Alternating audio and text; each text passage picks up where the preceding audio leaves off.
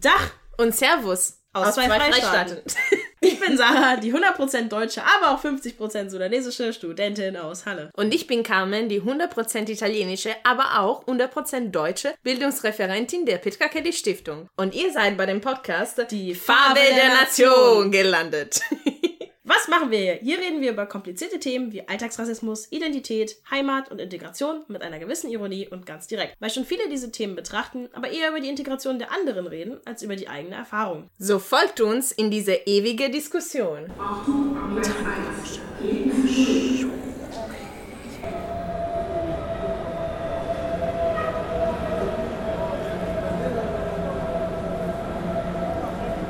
Wir sind hier in Leipzig bei der netten Konstanze, die mich hier aufgenommen hat in ihrer Wohnung, die auch sehr schön geschmückt ist. Richtig weihnachtlich. Genau. Ähm, genau. Äh, die genau. Folge kommt äh, vielleicht Ende Januar raus, aber wir nehmen unter Weihnachtszeit. Deswegen kann auch sein, dass wir vielleicht ein paar so äh, Hintergrundgeräusche hören werden, weil bei mir gerade Backzeit ist auf hohen Touren mit meiner Mama. Oh, genau. süß. Ich habe gestern gebacken mit meiner Mama. Sehr schön. Ja. genau, aber äh, Konstanze, stell dich doch einfach mal vor. Ähm, was hat dich zu dem Verband geführt und was machst du jetzt gerade so? Ja, also erstmal hallo, ich bin Konstanze und ähm, wohne in Leipzig. Ich bin vor zweieinhalb Jahren von Kenia nach Deutschland zurückgekehrt, habe davor fünf Jahre in Kenia gelebt war, als ich dann in Deutschland angekommen bin, natürlich auf der Suche nach ähm, Kontakten zu Internationalität, zu Menschen aus Afrika, aber auch ähm, aus anderen Ländern, ähm, weil ich das einfach auch so jetzt gewöhnt war in Kenia, dass einfach viele Kulturen und Menschen zusammen waren und habe halt geschaut und gesucht, was gibt es so in Deutschland, was gibt es vor allen Dingen in Leipzig und ähm, da bin ich auf den binationalen Verband gestoßen und so bin ich zu dem Verband gekommen. Cool, okay. so muss es eigentlich auch sein. Ne? Also wenn man sucht, dann findet ja. man. Genau. genau, schön, dass es schon das Angebot da war. Vielleicht äh, noch ähm, mehr, ja, vielleicht persönlich zu dir, warum wir auch dich kontaktiert haben, beziehungsweise Carmen hat dich ja, also Carmen Colinas, äh, nicht, dass es klingt, wie ich jetzt in dritter Person über mich rede. also Genau, Carmen, die wir äh, interviewt haben, die Folge ist im Dezember rausgekommen. Mit ihr hat dich kontaktiert unter anderem und gefragt, ob du Bock mit, hattest, mit uns den Podcast aufzunehmen. Wir haben ein bisschen hin und her äh, geredet, ah, was, worüber könnten wir drüber reden und so weiter und so fort. Weil du gemeint hast, ich habe selber keinen Migrationshintergrund, äh, aber ich bin Mutter eines schwarzen Kindes. Äh, es könnte vielleicht auch mal interessant sein, drüber zu sprechen. Auch weil du gemeint hast, ich fühle mich ja nach so einem langen Aufenthalt in, in Kenia nicht mehr so 100% heimisch. Und das haben wir schon äh, in der letzten Folge mit Paju mitbekommen. Sie hat auch eine weiße deutsche Mama, die dann auch äh, wegen ihrer Erfahrungen mit einem nicht weißen Kind dann äh, ein bisschen sich entfremd gefühlt hatte. Genau, wie ist das bei dir? War das auch Teil deiner Motivation zu Verband zu kommen oder war quasi teilweise Zufall und dann du bist äh, das hast auch davon profitiert, von den ganzen Angeboten? Äh, nee, ich habe schon konkret gesucht. Also es war schon mhm. so, dass ich ähm, natürlich, ähm, wie du schon richtig gesagt hast, ich bin Mutter eines schwarzen Kindes. Mhm. Ähm, und ähm, in Kenia war das jetzt kein Problem, weil da war mein Kind einer von vielen mhm. und war halt, also es ist ja auch sein Zuhause in Kenia, aber in Deutschland ist es natürlich auch sein Zuhause, aber es ist einfach, ähm, es gibt halt nicht so viele schwarze Menschen, sondern die meisten sind halt hellhäutig und weiß. Mhm. Und und ähm, da war es halt schon ähm, sehr auffällig und gerade so die erste Zeit, ja, es wurden halt, ich wurde halt überall angesprochen und ähm, mit den ja, skurrilsten Geschichten und Gedanken, die die Menschen zu mir und meinem Kind hatten, also von Fragen bis ist das überhaupt dein Kind, ähm, bis zu ähm, anderen Fragen halt, ne, wie ich irgendwie zu diesem Kind komme.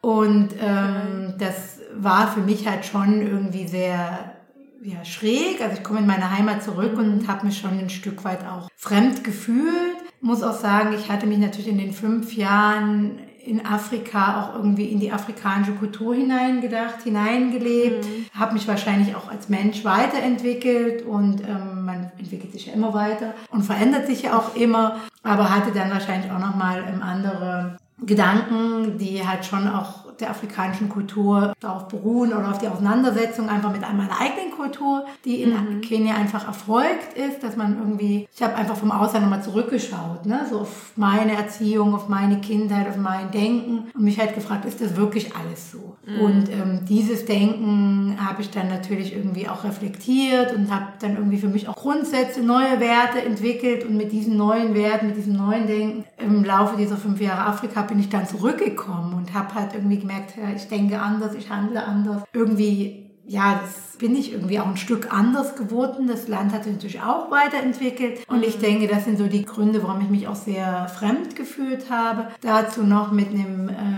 Kind, was zu dem Zeitpunkt wenig Deutsch konnte und einfach natürlich auch aufgrund seines Aussehens auffällig ist. Mhm. Ähm, das war einfach so eine Kombi, wo ich gesagt habe, okay, ich brauche jetzt hier irgendwie auch ein anderes Setting, ich brauche für mich irgendwie eine andere Community und äh, mich deshalb auf den Weg gemacht habe und den Verband gesucht habe und ähm, mich da auch auseinandersetzen ähm, wollte mit, was gibt es in Deutschland schon an Internationalitäten, weil ja. ich mir gut vorstellen konnte, dass es mir nicht alleine nur so geht. Mhm, ja, ja, ja, cool. Vielleicht noch kurz, bevor wir eher zu dem Thema der Folge kommen. Wir hatten ja mittlerweile schon zwei Folgen über Auslandsjahre in Afrika, in afrikanischen Ländern gemacht. Äh, die, die zweite kommt eigentlich nach deiner Folge, also Teaser, no Spoiler. Aber ja, deshalb vielleicht ganz kurz, wie war das für dich? Äh, warum bist du in, nach Kenia gegangen und ähm, inwieweit äh, hat dich verändert? Du hast schon gesagt, es hat mich verändert. Diese ein bisschen so offene internationale Mentalität, äh, aber vielleicht was Konkreteres? Ja, also warum bin ich gegangen? Ähm, das ist eigentlich eine Frage, die sich relativ leicht äh, beantworten mhm. lässt. Ich habe,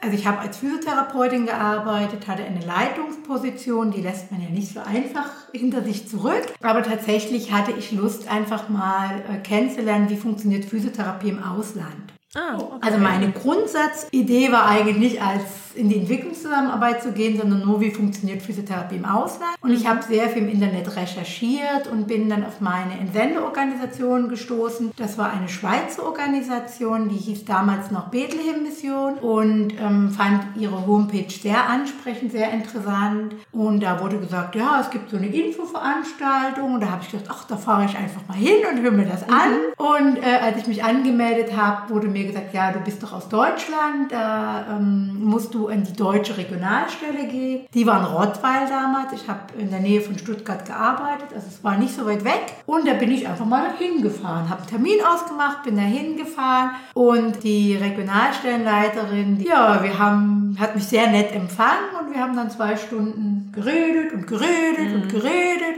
Und irgendwann ähm, holte sie ein Stellenangebot aus ihrem Schreibtisch und sagte, ich hätte da mal so ein, etwas für dich, vielleicht ist das was für dich. Und dann habe ich mir das durchgelesen und das war eine Stelle in der Entwicklungszusammenarbeit mhm. für drei Jahre in Kenia, wo ich als Physiotherapeutin mit benachteiligten Kindern arbeiten sollte Ach so. und auch lokale Therapeuten in der Physiotherapie weiterbilden sollte und eine Curriculumentwicklung mhm. machen sollte. Also gab es so eine Stellenbeschreibung und die hat einfach, also ich habe die mir durchgelesen und habe die ihr zurückgegeben und habe gesagt, das ist meine Stelle. Wo kann ich mich bewerben? Was passiert jetzt? Mhm. mit mir, ähm, wie komme ich zu dieser Stelle. Ja, und dann okay. hat sie das Bewerbungsverfahren gestartet und ein Jahr später bin ich dann nach Kenia ausgeflogen, ausgereist. Und ja, ich habe mich natürlich super gefreut. Afrika wollte ich schon immer, schon in der Pubertät, 13-, 14-Jährige. Mhm. Ja, Entwicklungszusammenarbeit fand ich dann auch spannend, nachdem ich mich damit noch intensiver durch das Bewerbungsverfahren beschäftigt hatte. Und drei Jahre ist jetzt auch nicht so lang. Am Ende wurden es dann halt fünf. Ähm, aber das, ja, es war halt irgendwie, es war genau die richtige Tür. Also, okay. Es hat einfach gepasst von mhm. allen Seiten. Okay, spannend. Genau, und so bin ich dahin gekommen. Aber Was? da habe ich jetzt eine Frage und zwar, inwieweit ist denn Physiotherapie anders in anderen Ländern? Also, weil das mich jetzt irgendwie genau. interessiert. Also, also gibt es da wirklich so krasse, also so richtige Unterschiede? Also, also wahrscheinlich also, gibt es total krasse Unterschiede, aber. Ja. Ne? Also es gibt total viele Unterschiede ähm, vom Ausbildungssystem her schon. In Deutschland ist es noch eine Ausbildung, in vielen europäischen Ländern ist es ein College-Abschluss, ein Bachelor-Abschluss. In der USA geht es sogar bis Master, Doktor. Also es ist ein Studium. Dann ist natürlich das Gesundheitssystem in jedem Land anders. Das heißt, in den meisten Ländern ist die Physiotherapie in Direktzugang. Das heißt, man kann einfach zum Physiotherapeuten gehen, bezahlt den und, oder die Kasse bezahlt den, ne? man ist da registriert. In Deutschland ist es so, dass man erst zum Arzt gehen muss. Und der verschreibt einen dann die Physiotherapie. Also man ist quasi dem Arzt untergeordnet und ist ausführende, ausführendes Organ, während man in vielen Ländern einfach mit selbstbestimmtes Organ ist und ähm, dann natürlich eine andere Verantwortung hat. Und das ist halt so der große Unterschied. Inhaltlich, was man dann an Techniken und Methoden macht, das ist, glaube ich, äh, weltweit relativ ähnlich, je nachdem, was, welche Weiter- und Fortbildung man natürlich noch macht. Ne? Aber so dieses politische System, wie Physiotherapie im, im Rahmen der Gesellschaft funktioniert, das ist doch sehr unterschiedlich. Das wusste ich gar nicht. Genau, und das war eigentlich so meine Ursprungsmotivation und fand es halt toll, dass ich einfach als Physiotherapeutin dann im Rahmen der Entwicklungszusammenarbeit da arbeiten konnte, was ja nicht so selbstverständlich ist, weil es wenig äh, solche Stellen gibt. Es gibt viel so Projektmanager, Friedensarbeit, ähm, theologische Bereiche, also so, kirchliche Bereiche. Aber dass man jetzt als Therapeut äh, in die Entwicklungszusammenarbeit gehen darf, ist eigentlich sehr selten. Okay. Ja, da gibt es wenig Stellen. Und deswegen war das eigentlich für mich so eine, ganz tolle Sache, dass es das gab. Ne? Cool. Schon was Neues gelernt. Ja, Ja, natürlich. genau. Also krass. Cool, cool. Genau, dann hast du vorhin noch eine zweite Frage gestellt, die habe ich jetzt leider vergessen. Wie, inwieweit das Jahr dich verändert hatte. Ach so. Ja, das ist natürlich auch eine spannende Frage, die nicht so einfach zu beantworten ist. Ne? Ich hatte es ja vorhin schon gesagt, ähm, man kommt in eine komplett neue Welt. Also ich war so, so das System Deutschland gewöhnt und das funktioniert jetzt in Kenia nicht so, historisch, äh, kulturell gesehen. Ähm, das heißt, es war erstmal alles Englisch, alles Kiswahili, ähm, die zweite Landessprache in, in Kenia ist. Ähm, dann, ja, also einfach das gesamte System, das Klima ist schon ein anderes. Also ich musste mich erstmal körperlich an das Klima gewöhnen. Die ersten Wochen habe ich viel geschlafen, aufgrund der Höhe. Also Nairobi ist 1600 Meter über Meeresspiegel, da braucht es ein bisschen mehr rote Blutkörperchen, die sich erstmal bilden müssen. Deshalb ist man am Anfang sehr müde. Und ähm, ja, man kann halt nicht einfach mit so einer Stadtkarte hantieren und sagen, okay, so komme ich von A nach B, sondern man muss sich irgendwie so ähm, Kreuzungen und Dinge merken, weil ähm, auch die Kenianer an sich nicht wirklich mit Stadtkarten arbeiten können, sondern die wissen halt, die kennen halt einfach ihre Wege. Ne? Und dann muss man halt auch so die Wege einfach kennenlernen. Ja, so durch diese Einführungszeit habe ich natürlich so viel verglichen und ähm, dann habe ich halt irgendwie auch mir so überlegt, ist das, wie ich so denke, immer so richtig? Also wer sagt denn, dass es immer so zu sein hat? Es kann ja auch anders gut sein ne? und richtig sein. Und das waren dann eigentlich so die Bereiche, wo ich dann so ein bisschen ins psychologisch-philosophische gekommen bin, wo ich mich einfach gefragt habe, ja, der wer sagt, was richtig und was falsch ist? Wer sagt, dass das so zu sein hat? Dass die Kinder erst mit sechs in die Schule zu gehen haben ne? und vorher in den Kindergarten gehen müssen? Oder so, wer sagt denn, dass das politische System immer so und so sein muss? Ne? Und ähm, das waren dann halt schon die Bereiche, wo ich dann mit meinen eigenen Glaubenssätzen, mit meinen eigenen Vorstellungen, wie die Welt zu sein hat, in den Konflikt geraten bin. Ähm, und dann festgestellt habe, dass ähm, es auch durchaus anders gut funktionieren kann. Ne? Dass halt auch Pünktlichkeit für Deutschland vielleicht einen Wert hat, aber in anderen Ländern das auch äh, schwierig sein kann, wenn man pünktlich um zwölf da ist, weil jeder damit rechnet, dass man erst um eins kommt. Auch das kann eine Form von Höflichkeit sein, wenn der Gastgeber einfach weiß, er hat noch eine Stunde länger Zeit ne, und sich nicht so stressen muss. Und wenn ich dann äh, dem die plötzlich den Stress aufatme und da um zwölf komme und er rechnet damit, dass ich um eins komme, dann ist das vielleicht nicht so höflich oder so. Ne? Und das sind einfach nochmal so einfach die Auseinandersetzung mit anderen Werten, die mich dann äh, begleitet haben in diesen fünf Jahren und die natürlich auch mich ein Stück weit verändert haben. Dazu kommen natürlich einfach auch Ereignisse, die man erlebt. Ne? Also Kenia ist halt ein Land, wo auch äh, wenig staatliche soziale Absicherung da ist. Das heißt, ähm, man, also für mich war es dann natürlich sehr beeindruckend auch, äh, wie gehen Menschen mit Notsituationen um. Weil wenn man keine Arbeit hat, dann hat man auch kein Geld. In Deutschland geht man zum Arbeitsamt und hat man ein Jahr lang eine Absicherung. Ähm, dann geht man zum Sozialamt, dann kriegt man Hartz IV, dann kriegt man Wohngeld. Also am Ende kann in Deutschland jeder eigentlich in der Wohnung wohnen und ist krankenkassenversichert, wenn man es mal so ähm, betrachtet. Ähm, in Kenia ist das nicht so. Habe ich keinen Job, dann kann ich meine Miete nicht bezahlen, dann kann ich mir nichts zu essen kaufen, dann kann ich meine Kinder nicht in die Schule schicken. Auch Schulsystem ist, kostet Geld, während wir in Deutschland das Privileg genießen, unsere Schulen frei zu haben.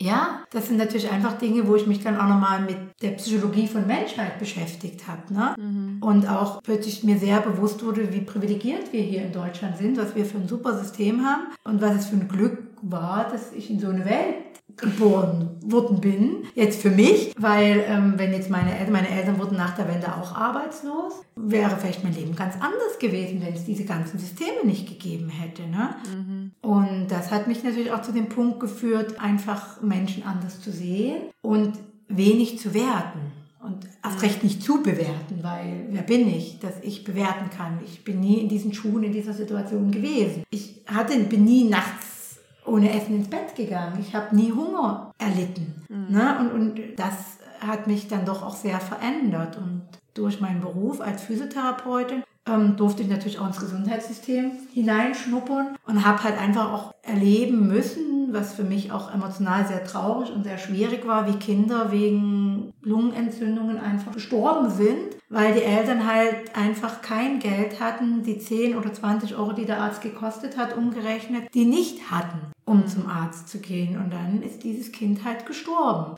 Ja, dann habe ich auch einen anderen Bezug zu Geld bekommen, weil ich habe dann irgendwie gedacht, es waren jetzt Mütter, die ich kannte, das waren Kinder, die ich behandelt habe, die sich gut entwickelt haben. Wo ich gedacht habe, hätte ich es vorher gewusst, ich hätte dir die 20 Euro gegeben. Mhm. Klar, sie haben mich nicht gefragt, was ich auch verstehen kann. Ich kann ja auch nicht jeden alles bezahlen. Mhm. So viel Geld hatte ich jetzt auch nicht. Aber es hat mich nochmal verändert hinsichtlich dessen, wie ich jetzt über Geld denke. Und dann natürlich auch in so eine Gesellschaft wieder zurückzukommen, in so eine Konsumgesellschaft wie Deutschland ist, wo Verfallsdatum morgen schmeiße ich weg das ist schon mhm. sehr, sehr schwer. Also nach wie vor noch schwer für mich, wenn ich sehe, wie Menschen hier mit Geld umgehen und äh, sich immer über dieses Land aufregen und gar nicht wissen, in welchem Schlaraffenland sie eigentlich leben. Das ist äh, nach wie vor für mich sehr schwierig. Okay. Ja. Ich fand diese, diese Frage sehr wichtig, um dich so, so besser vorzustellen, deine Hintergrundwissen und Positionen, weil wenn es um die eigene Familie und wie man hier lebte, ist diese Erfahrung natürlich extrem prägend für dich gewesen.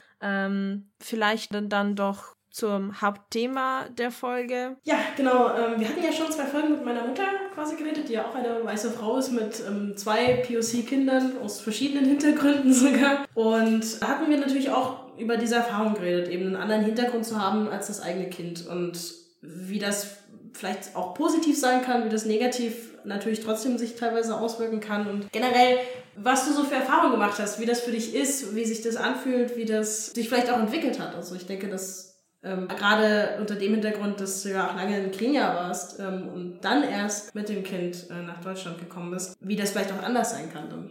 Ja, äh, genau, das sind viele Fragen ein.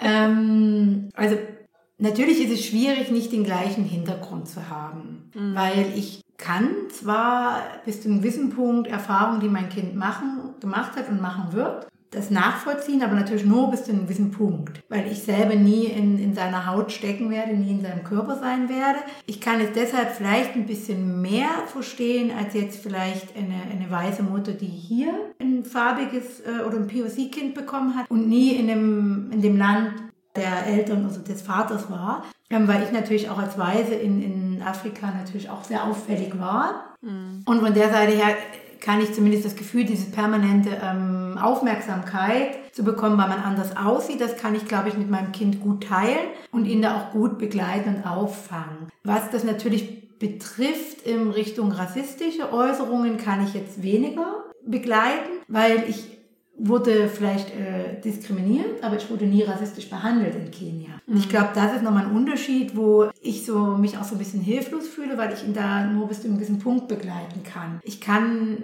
ich bin halt jetzt irgendwie nicht äh, eine schwarze Frau, ähm, die halt irgendwie ihn da nochmal besser anders durchtragen kann, wie das vielleicht einfach Eltern können, die ähm, schwarz sind, die vielleicht nach Deutschland gekommen sind, die können das mit ihren Kindern, glaube ich, mehr teilen. Von der Seite her, das ist für mich ein bisschen schade, da bin ich auch sehr traurig drüber. Ja, wie gehe ich damit um? Ich versuche einfach ähm, für meinen Sohn ein, ein Umfeld aufzubauen, zu anderen POCs, ähm, Familien, zu äh, afrikanischen Menschen oder zu anderen farbigen Menschen, die ähm, dann vielleicht irgendwann Freunde für ihn werden können, so dass mhm. er dann dort einfach ein Netzwerk hat, andere Kinder, andere Eltern, ähm, wo er sich vielleicht austauschen kann dann. Also eine gute Freundin von mir zum Beispiel ist mit einem Kenianer verheiratet. Das, ähm, da versuche ich dann zum Beispiel auch, dass jetzt zwischen dem kenianischen Mann und dem Noah eine Beziehung wächst, dass das vielleicht irgendwann für ihn mal, wenn er in dem Alter ist, er eine, eine Ansprechperson hat. Das ist jetzt so mhm. eine Möglichkeit. Ich engagiere mich im binationalen Verband. Ich habe ähm, Kontakte zu ähm, Eltern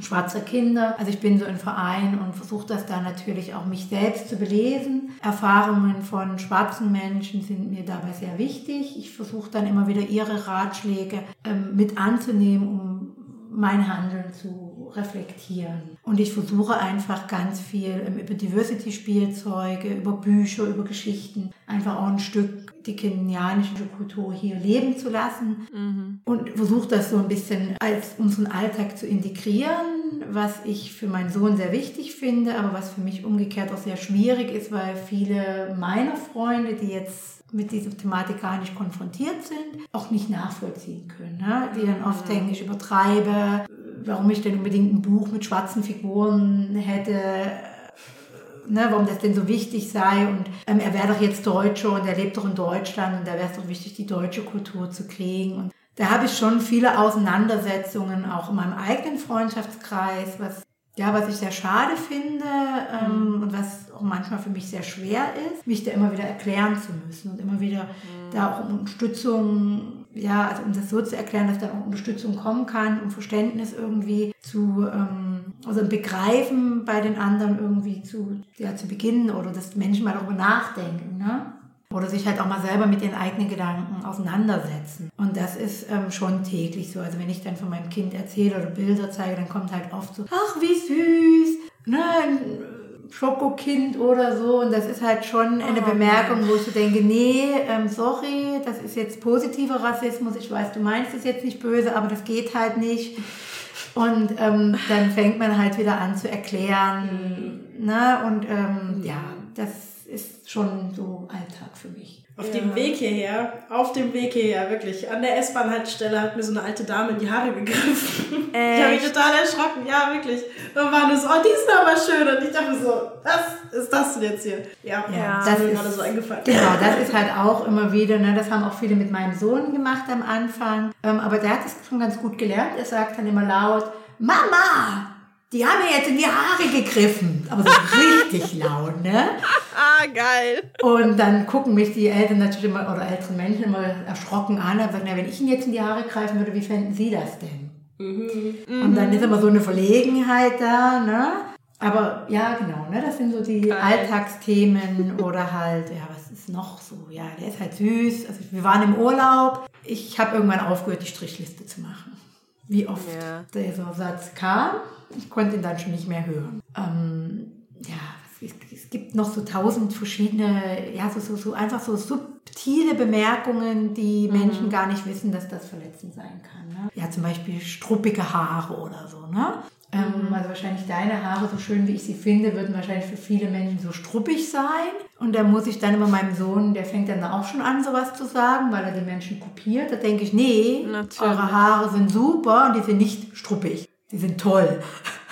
Also das ist einfach so, wo ich ihn halt auch immer wieder was anderes sagen muss, als er von der Gesellschaft so mhm. suggestiert bekommt. Ne? Mhm. Weil sonst macht er das auch und weiß eigentlich gar nicht, dass er über sich selbst dann irgendwann redet. Mhm. Ja, ja, klar, das ist äh, schwer, das zu differenzieren manchmal. Und vor allem ja. auch, also, ja, was die Haare, die Haare sind irgendwie mal das krasseste Thema, habe ich das Gefühl. Ja. Das ist auch so, ich werde so oft gefragt, ob ich die kenne. Und dann frage ich mich immer so, hä? Natürlich werden die Was ist das denn für eine Frage? So.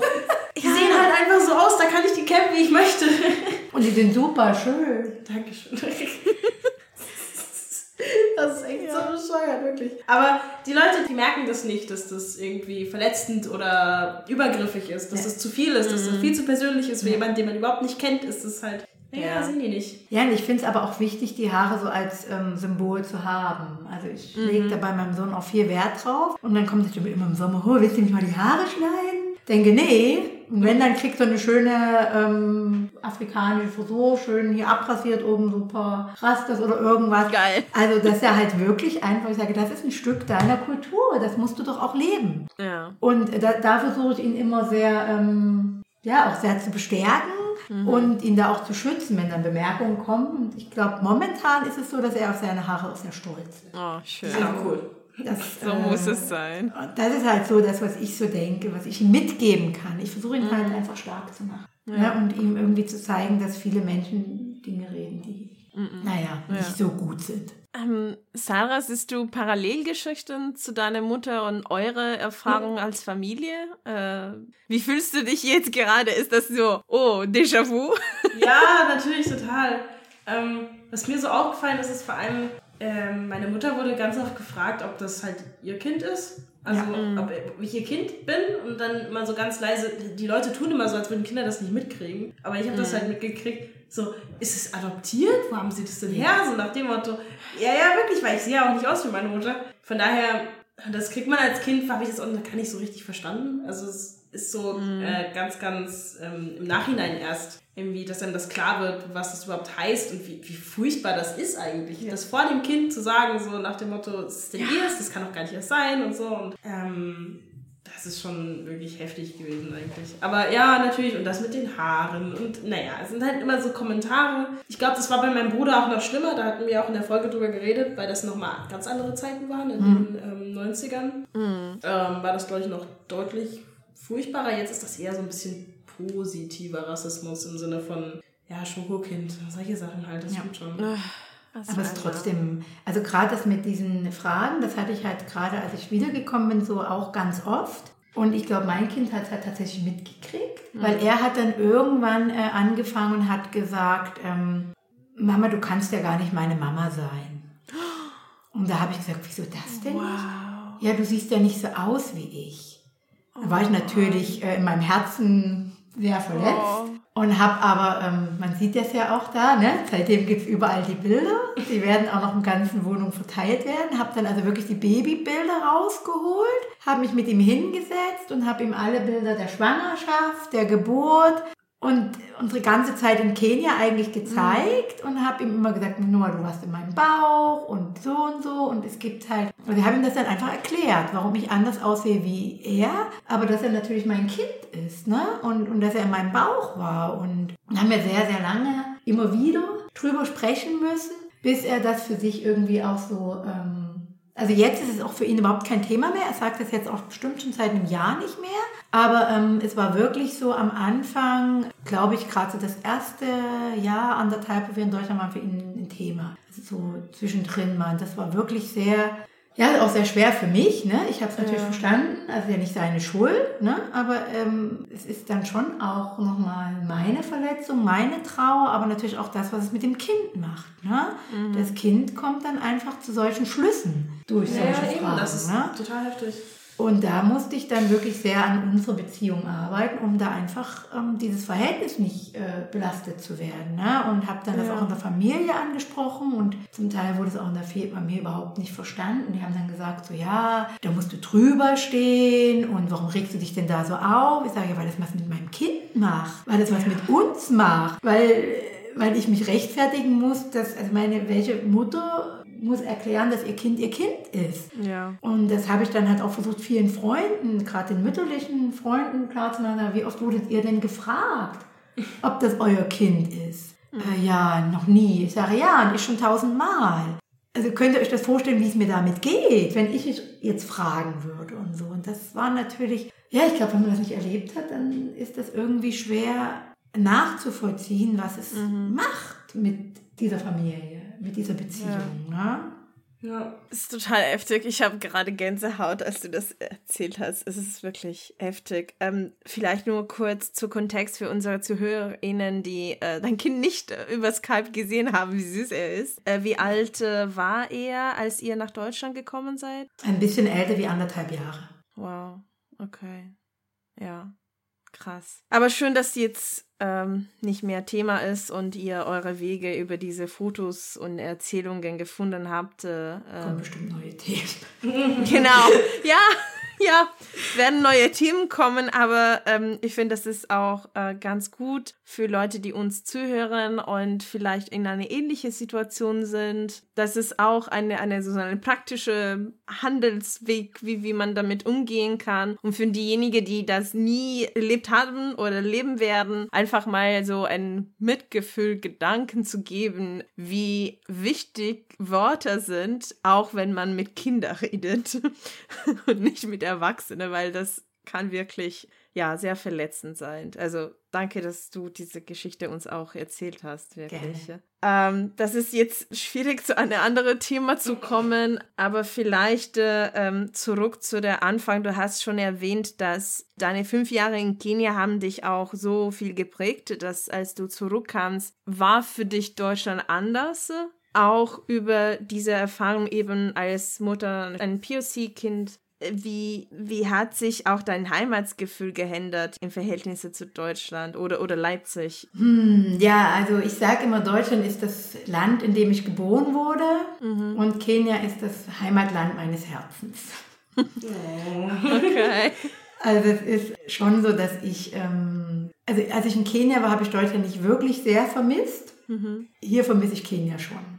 Okay. Also ich vermisse einfach die Offenheit, die Warmherzigkeit der Menschen, das Miteinander. Ich finde, in Deutschland ist man doch sehr individuell und ich glaube, das ist jetzt nur eine Interpretation, eine Vermutung meinerseits, aber dass doch im Herzen viele Menschen sich alleine fühlen. Na, man zeigt es nach außen nicht, jeder macht so seine eigene kleine Familie, aber ich glaube, wenn man mit den Menschen mal wirklich intensiv redet, fühlen sich sehr viele alleine und einsam, weil es halt einfach so individuell geworden ist in Deutschland. Und so die Community, das große Ganze fehlt. Und mir fehlt das auch. Einfach das lockere Miteinander, die Warmherzigkeit, die Offenheit, dass man sich gegenseitig nette Worte sagt, sich einlädt. Ja, ich, ich finde irgendwie, ähm, ja, da ist Deutschland sehr kühl Mhm. Und irgendwie sind es einfach andere Werte, ne? Geld, Arbeit, wer bin ich über die Arbeit, statt eigentlich das mhm. Miteinander. Und das fehlt mir sehr. Ähm, deshalb ist es für mich sehr schwierig, Richtung Heimat zu reden. Ich weiß, ich bin halt hier geboren, hier sind meine Wurzeln. Hier sind Freunde von mir, hier ist Familie von mir. Das ist irgendwie schön, um irgendwie auch ähm, mal was machen zu können, ne? Ähm, um irgendwie Zeit miteinander zu verbringen. trotzdem ist es nicht so diese Liebe, im Herzen die, also ich kann das jetzt schwer ausdrücken. Das ist irgendwie. Nee, hast du ähm, sehr gut ausgedrückt. Also vom Herzen her bin ich eher in einem anderen Land. Ja. ja, man, man kann sich auch, äh, wie du gesagt hast, man kann es nicht auswählen, wo man geboren wird, aber man kann schon durch Erfahrungen in anderen Ländern dann quasi seine Heimat auswählen im Endeffekt, äh, wo man sich besser fühlt oder ja, zu Hause fühlt. Ähm, vielleicht, äh, weil wir möchten immer so eine möglichst positive Ende zu unseren Interviews geben, damit man dann sich fühlt, dass okay, ähm, es gibt schlimme Sachen, die im Alltags passieren bezüglich Alltagsrassismus und Identität, aber es gibt auch ja, Wege, in denen wir die Sachen verändern können und uns auch selbst empowern können und auch den anderen. Und deswegen haben wir überhaupt diese ganze Reihe mit dem Verband mit nationale Familien und Partnerschaften gemacht, um diese Geschichten erzählen zu können, den Leuten quasi ein Stück Gedanken zu geben nach Hause wie, äh, und über sich selbst und sein Verhalten zu, zu überlegen und inwieweit das auch den anderen beeinflussen kann. Genau, also wir wollten einfach fragen. Äh, ach ja, genau, also genau genau, was sind deine Erfahrungen mit dem Verband? Wie hat dich der Verband quasi weitergebracht und ja, nicht verändert, aber inwieweit hat er dir geholfen? Jetzt auch für, auch gerade für die, für die Zukunft und weil wir ja auch jetzt den, das letzte Interview ähm, mit dem, mit dieser Verbandsreihe haben. Genau, wie hat er dir geholfen? Welche schönen Erfahrungen hast du mit dem gemacht? Und vor allem, ja, würdest, würdest du es weiterempfehlen? also ich habe tatsächlich den Verband schon ganz oft weiterempfohlen. Ähm, vor allen Dingen natürlich an Familien, Freunde von mir, die also das Gleiche, also wir sitzen im gleichen Boot, die halt äh, einen kenianischen Partner, Partnerin haben ähm, oder auch andere afrikanische Partner haben und dadurch natürlich auch ähm, POC-Kinder oder, oder schwarze Kinder haben. Habe ich immer wieder gesagt, wenn ihr Fragen habt, gerade auch rechtliche Fragen, ähm, ist der Verband, glaube ich, sehr gut aufgestellt. Ich selber habe ihn rechtlich auch schon genutzt, werde ihn auch im Januar, Februar nochmal nutzen müssen, um da verschiedene Dinge zu klären. Aber wurde da bis jetzt sehr gut beraten, habe mich eigentlich sehr gut da auch aufgehoben gefühlt. Muss jetzt sagen, ich finde es jetzt in Leipzig ein bisschen schade, dass ähm, dieses ähm, Frühstück nicht mehr stattfindet. Mhm. Ähm, und es so wenig ähm, Veranstaltungen gibt, wo man jetzt, äh, wo wir jetzt hingehen können. Äh, vielleicht für diejenigen, die das nicht kennen, was ist diese Frühstückveranstaltung? Also in äh, Leipzig gab es einmal im Monat, haben sich Menschen, die dem Verband dazugehörig waren, ähm, mhm. einmal im Monat getroffen zu einem gemeinsamen Frühstück, zum gegenseitigen okay. Kennenlernen und äh, Austauschen und das gibt es jetzt nicht mehr, das Frühstück. Oh. Und das finde ich sehr schade, weil dadurch ist es sehr schwierig, jetzt einfach Menschen, die jetzt vielleicht international aufgestellt sind, Familien, die international aufgestellt sind, kennenzulernen. Wenn man sie nicht mhm. gerade im Alltag trifft, ähm, weil das war für mich immer so eine Treffstation, mhm. ne, wo man immer wieder mhm. neue, ähm, und das gibt es jetzt halt nicht mehr. Das finde ich ein bisschen schade und es gibt auch so nicht so viele Veranstaltungen, die jetzt in Leipzig gemacht werden. Aber ich weiß von Frankfurt, weil da Freunde sind, die machen sehr viel noch. Mhm. Und ähm, gerade für meine Freunde, die halt bei Frankfurt wohnen, die nutzen das sehr, sehr viel und haben dadurch halt auch schon viele Kontakte kennengelernt. Und mhm. ich glaube, das ist zumindest, wenn man einen Partner aus einem anderen Land hat, für den Partner auch nochmal schön, weil ähm, die Partner dadurch auch nochmal Freunde ja. aus ihren mhm. Ländern, aus ihren Kulturen kennenlernen können oder sich nochmal austauschen können. Wie geht's uns als Migranten? Und das sind nochmal andere Themen, die dann, wo dann vielleicht der deutsche Partner nicht unbedingt so der Ansprechpartner ist, weil bis zu einem gewissen Grad kann man es noch verstehen. Mhm. Dann gibt es dort nochmal die Möglichkeit, mhm. ne, Themen zu lösen. Und das finde ich eigentlich eine sehr, sehr schöne ähm, Möglichkeit und ich finde auch politisch sehr wichtig, was der Verband macht. Also gerade ja. auf der politischen Ebene in Richtung Diversity-Spielzeug, in Diversity-Bücher, ähm, immer wieder in politische Stellungnahmen auch mit ins Bundesrat und Bundestag eingibt. Das finde ich eine sehr, sehr wichtige Arbeit. Ähm, mhm. Und wir hatten von meiner Arbeitsstelle mal ähm, so, einen, so, einen, Tag gemacht, wir sind bunt. Und aber auch der binationale Verband dann hat noch einen Vortrag gehalten und das fand ich halt auch sehr schön, dass ich dann halt die Möglichkeit habe, auch bei solchen Veranstaltungen zu sagen, hier, ich habe Leute an der Hand, ich habe Experten an der Hand, ja, die können wir mal anfragen, die kommen, die halten Vorträge. Ähm, da sehe ich mich eher so auch als ja, so Networker. Mhm. Ähm, und das finde ich einfach schön. Da Ne? Aber ich denke, wir müssen uns alle noch viel mehr miteinander verknüpfen, um auch wirklich was zu bewegen. Ja. Ne? Das ist so ein persönlicher Wunsch von mir. Ja, wunderbar, finde ich. Das sind zwar also sehr gute abschließende Worte, außer wenn du, Sarah, noch weitere Fragen hast. Ich fand es jetzt auch gut, also so abschließend, oder? Ja, total. Also einfach als also ein Aufruf auf Aktivismus, sich zu vernetzen. Eben, was wir immer sagen, das ist sehr wichtig, sich nicht alleine in der eigenen Situation zu fühlen. Und was man vielleicht auch aus anderen Kulturen lernen kann, eben diese miteinander zu leben, sich füreinander mhm. da zu sein. Das könnte herzlich. Ja, genau. Das können wir doch vielleicht lernen und auch als eine der positivsten Beiträge, die quasi die MigrantInnen in Deutschland oder insgesamt äh, in unseren Städte, Kommunen, Communities äh, beibringen können. Eben diese Andersdenken, was auch dieser, also ja, genau, das Ganze Positives und Buntes machen kann. Aber ich glaube, das war jetzt für diese Folge. Vielen lieben Dank, gerne, ähm, gerne. dass du uns Zeit gewidmet hast, auch während der Weihnachtszeit.